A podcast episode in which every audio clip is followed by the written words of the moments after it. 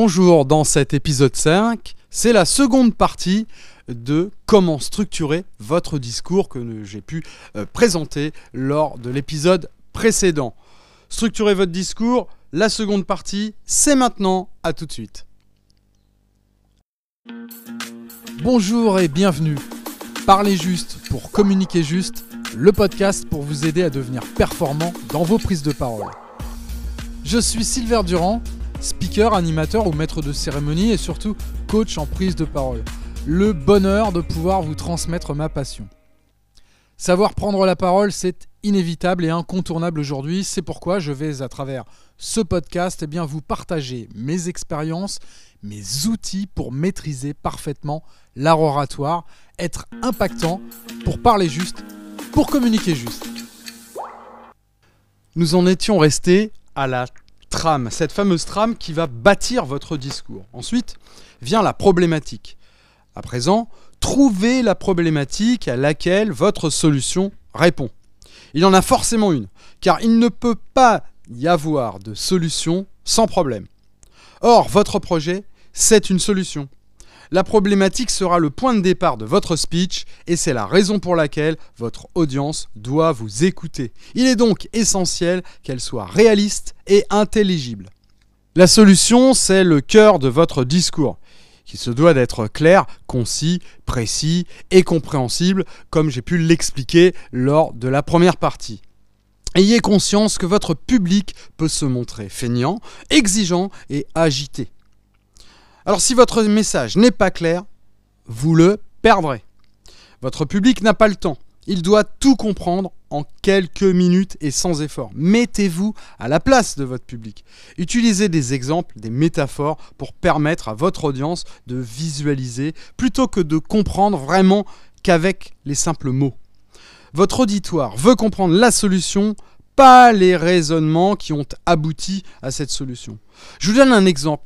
Steve Jobs Lorsqu'il présente le premier iPhone, eh bien, il désigne les problématiques des autres téléphones et comment son produit, lui, y répond? Il ne décrit absolument pas le long travail qui a abouti à la réalisation de ces solutions. Le travail ne fait rêver personne, à part ceux qui l'ont réalisé. Or, vous êtes là pour faire rêver votre audience. 1. Rappelez-vous l'objectif de votre prise de parole. 2. Notez donc les mots essentiels à votre présentation. Ce qui vous permettra donc de structurer clairement votre discours. Focalisez la mémoire visuelle sur les éléments cruciaux pour ne pas les oublier. Là, on est bien dans la préparation de votre discours. pour cela, rien de tel que quelques fiches. Des aides-mémoires en papier cartonné qui rend le tremblement des mains un petit peu moins perceptible et puis finalement c'est comme la ceinture de sécurité. Même si vous avez beaucoup répété, il peut toujours arriver d'avoir un trou de mémoire. Donc hop, avec votre fiche, vous jetez un petit coup d'œil et vous êtes sûr de reprendre le fil de votre discours. Si toutefois vous êtes dans une formule avec un pupitre, avec votre discours écrit devant vous, Bien évidemment, ne lisez pas, ne gardez pas votre tête bloquée sur cette feuille. Vous n'allez intéresser personne. Vous vous adressez à votre auditoire, donc regardez-le. C'est pour cela qu'il faut absolument connaître votre discours. Alors, ne pas faire du par cœur, non. C'est la meilleure manière de se tromper. Euh, par contre, notez les points clés, gardez vos messages, votre message essentiel, et ensuite les fameux trois points. Et après, bien évidemment que les mots vous viendront naturellement, puisque vous avez travaillé, vous allez connaître, et vous connaissez votre sujet parfaitement. Donc notez les mots-clés de votre intervention de façon très lisible. N'hésitez pas à mettre des petites annotations ou même de la couleur. Il est probable que vous n'en ayez absolument pas besoin. Mais c'est la ceinture de sécurité. Savoir que ces fiches sont là pour vous aider et vont vous aider à gagner en sérénité. Il y a un proverbe japonais que j'aime particulièrement bien qui dit Voir une fois vaut mieux que d'entendre cent fois.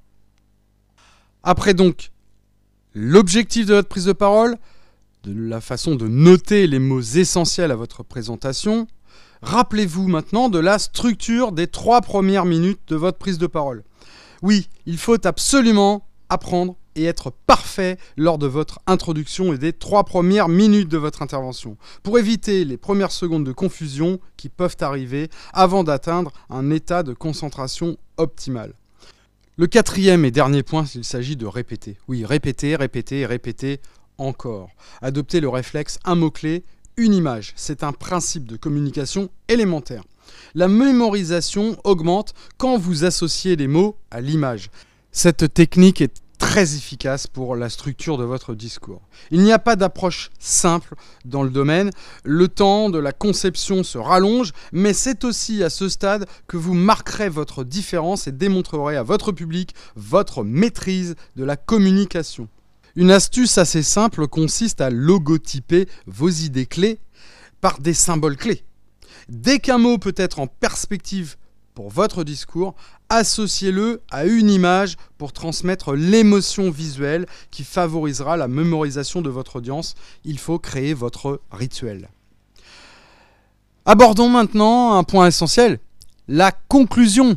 Eh oui, la conclusion, elle doit être forte, elle doit être mémorable. C'est avec cela que les gens vont repartir. Les derniers mots résonnent toujours plus dans les oreilles des auditeurs, ce sont ceux-là qu'ils retiennent le plus longtemps. Dans votre conclusion, il s'agit de faire un bref retour sur les fameux points clés et puis euh, redire ce que vous avez dit. Une conclusion marquante, c'est une synthèse, une citation, une affirmation forte. Savoir conclure, c'est savoir récapituler à la fin de sa présentation les messages que l'on voulait faire passer pour être certain d'avoir atteint son but. Les fameux messages clés ou le message, s'il doit en, y en avoir qu'un, eh bien il faut le répéter absolument. Il faut toujours garder en tête le but de son intervention. Et ne pas avoir peur de terminer en étant direct. Je suis donc venu vous dire que finir par un appel à l'action, demander à votre auditoire quelque chose de précis qui est en son pouvoir. La conclusion, c'est donc le moyen de récapituler vos idées fortes, les idées de votre exposé, et de mentionner votre phrase clé de clôture, celle avec laquelle repartira le public. La phrase qui tue, la punchline qui résume, eh bien c'est sans aucun doute la meilleure façon de s'assurer que son public a compris les messages que l'on voulait lui faire passer. Les dernières secondes d'une allocution représentent bien souvent, tout comme les premières secondes, le peu de choses que l'assistance retiendra. Il est donc essentiel de travailler ce moment en particulier. Ainsi, pour conclure cet épisode et la seconde et dernière partie de comment structurer votre discours. Bien, nous avons vu justement le fond, l'importance du travail, de la forme également, et puis être court, clair, concis, compréhensible. Enfin, l'introduction qui doit être mémorable et qui doit absolument susciter l'attention. Ensuite, eh bien, le développement avec les fameux points clés, pas plus de trois, les messages que vous voulez faire passer en les illustrant, donner de l'émotion. Et puis bien sûr, votre promesse, le bénéfice qu'ont les gens à vous écouter. Et puis enfin, nous avons vu donc cette conclusion qui doit être forte et mémorable. La fameuse phrase qui tue, la punchline qui, résume en fait votre intervention. Pour terminer, je vais vous donner un, un conseil gagnant. Notez entièrement la première et la dernière phrase de votre discours. L'entrée et la sortie doivent être absolument parfaitement maîtrisées. Là, vous n'avez pas le droit à l'erreur. Pour faire un maximum d'effet. Laissez cependant place, bien sûr, à l'improvisation dans vos explications, dans le déroulé de votre discours, en donnant des exemples. Sondez votre public, regardez votre auditoire, c'est essentiel et ouvrez-vous. Vous devez adapter votre intervention par rapport aux gens qui sont présents et qui vous écoutent. Appuyez sur les passages qui leur plaisent et expliquez autrement ce qui leur paraît flou, par exemple. Une prise de parole doit être donc parfaitement structurée, suivre un déroulement logique. Il faut, pour résumer, soigner son introduction et sa conclusion. Eh bien, je vous remercie de m'avoir écouté dans cet épisode, ce double épisode sur comment structurer votre discours. Je vous donne rendez-vous. À très vite.